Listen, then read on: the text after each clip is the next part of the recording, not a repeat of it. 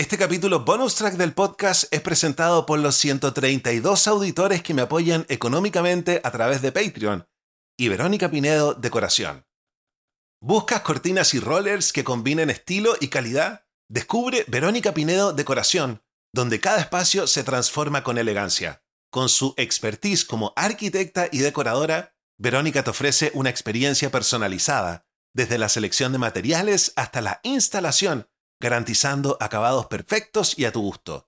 Y en esta temporada navideña, sorprende a tus seres queridos con regalos únicos. Elige entre una gran variedad de artículos decorativos geniales, ideales para cualquier espacio y gusto. Para descubrir la colección y solicitar asesoría, contáctate con Verónica vía WhatsApp al más 569-9433-3266, más 569-9433-3266, o síguela en Instagram como Verónica Pinedo Decoración. Dale un toque especial a tu hogar y a tus regalos esta Navidad. Ahora sí, estamos listos para comenzar este bonus track.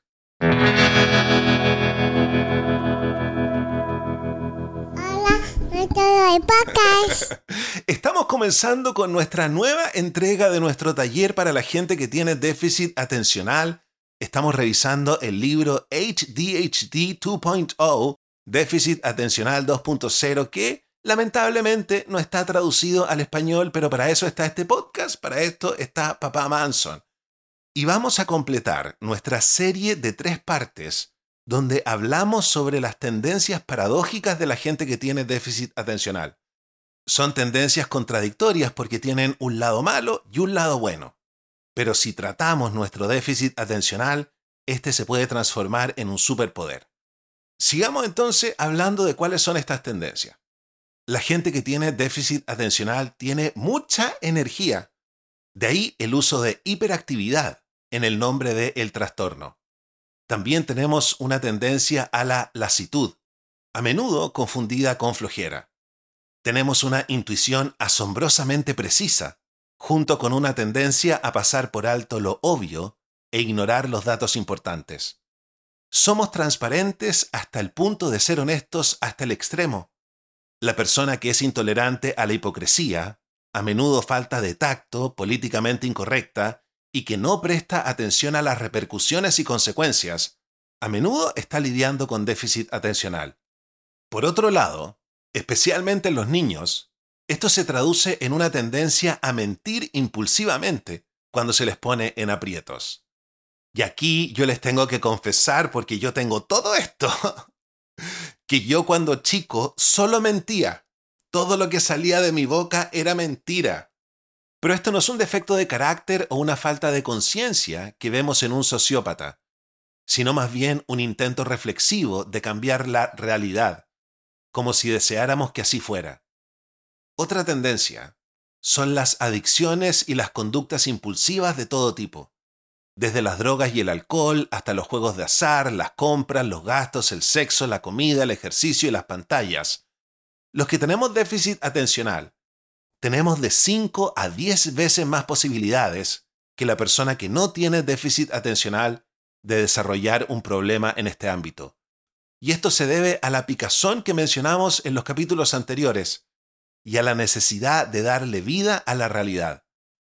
La ventaja de este síntoma es que si encuentras la salida creativa adecuada, iniciar un negocio, escribir un libro, construir una casa, plantar un jardín, puedes calmar la picazón de esta manera, en lugar de desarrollar un mal hábito o una adicción absoluta.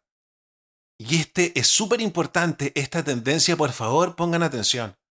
Somos un pararrayo metafórico y una veleta. Por alguna razón las personas con déficit atencional a menudo son pararrayos o chivos expiatorios de cualquier cosa que pueda salir mal ser el único niño sorprendido con marihuana cuando otros 20 la tenían. El adulto o el niño, al que se considera chivo expiatorio, se le culpa y se le disciplina más que a nadie. El que interrumpe en el evento familiar o la reunión de negocios o la discusión en clase sin querer. Pero al mismo tiempo, la cualidad del pararrayos puede llevar a la persona con déficit atencional a recibir ideas, energías, premoniciones e imágenes de quién sabe dónde que le conducirán a un éxito asombroso.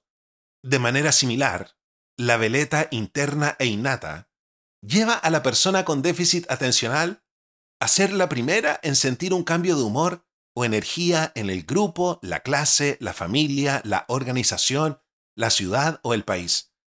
Antes de que otros se den cuenta, la persona con déficit atencional les dice a los demás que tengan cuidado, se avecinan malos vientos.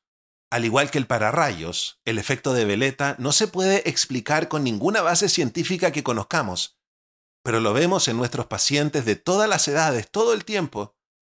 Otra tendencia, exteriorizar o culpar a los demás sin ver su papel en el problema. A esto se suma una incapacidad general para observarse a uno mismo con precisión, lo que naturalmente conduce a una mayor exteriorización, ya que realmente no se ve el papel que desempeña en el problema. Y la última tendencia que vamos a revisar es la autoimagen negativa distorsionada, debido a la incapacidad de observarse a sí mismos con precisión junto con una mayor sensibilidad a las críticas percibidas y un historial de bajo rendimiento, las personas con déficit atencional suelen tener una imagen de sí mismas que es mucho más negativa de lo que se justifica. Uno de nuestros pacientes llama a esta condición distorsionador del déficit de atención, debido a cómo distorsiona tantas percepciones de la realidad. Mientras que por un lado, la creatividad depende de la capacidad de imaginar una realidad diferente, de distorsionar lo ordinario para convertirlo en algo mejor. Este distorsionador puede crear uno de los aspectos más dolorosos del déficit atencional, que es una muy baja autoestima. Nos miramos a nosotros mismos como en una casa de espejos, sin vernos como lo hacen los demás, viendo solo lo que consideramos fracasos y deficiencias, casi ciegos a las ventajas, que suelen ser considerables. Sufrimos vergüenza cuando nos malinterpretamos a nosotros mismos y malinterpretamos las respuestas de los demás. Reprimimos oportunidades y relaciones por esta vergüenza, así como miedos y malentendidos. Bueno, espero que les haya quedado más clara la película, con estas tres partes en las que revisamos las tendencias contradictorias de las personas que tienen déficit atencional. Les quiero recordar que este taller no reemplaza un tratamiento médico y no reemplaza tampoco ni siquiera un consejo médico. Pero sí les quiero decir que John Ratey es uno de los investigadores más importantes del déficit atencional. Fue una de las primeras personas que comenzó a investigar esta condición. Vamos a seguir con nuestro taller de déficit atencional. Tenemos muchas más cosas de las cuales hablar. Les quiero decir, si ustedes están escuchando este taller y sienten que a lo mejor pueden tener déficit atencional, vayan a un neurólogo, vayan a un psiquiatra, no vayan solo a uno, sino que pidan una segunda o una tercera opinión porque esto es serio, sobre todo porque probablemente te van a dar medicamentos que no son chacota, ¿ok? Yo me despido con mucho cariño y los dejo invitados para que mañana nos encontremos en nuestro Viernes Hipiento, un capítulo para el público general donde vamos a hablar sobre cómo dejar el pasado atrás. Cuídense y los quiero mucho. Chao, chao.